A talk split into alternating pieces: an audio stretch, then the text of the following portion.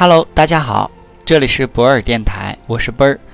本期节目带大家总体了解《中国制造2025数字化转型公开课》的第六章“工业4.0、新基建、产业互联网、数字化转型之间的关联”。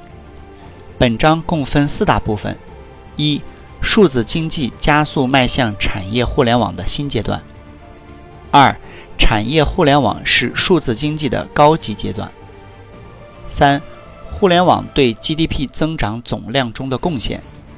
四、搭建产业互联网体系框架。互联网是当代经济社会发展的新的基础设施，犹如二十世纪工业社会电气化进程中电力网络一样，所有的经济社会活动都会转移到网络上来。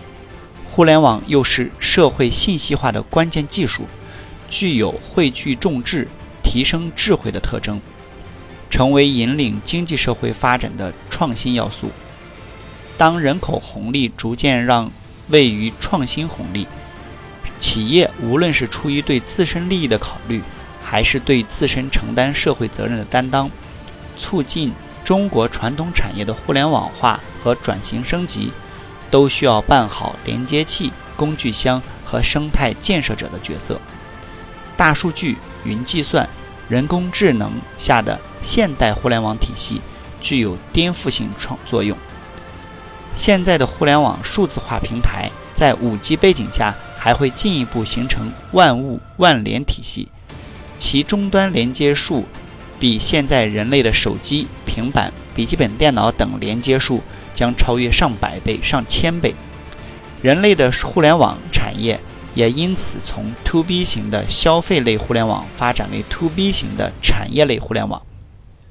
免费索取本书，请关注 WeChat 或喜马拉雅，账号都是奔儿幺二零五。二零一九年，工业互联网一词首次被写入政府工作报告。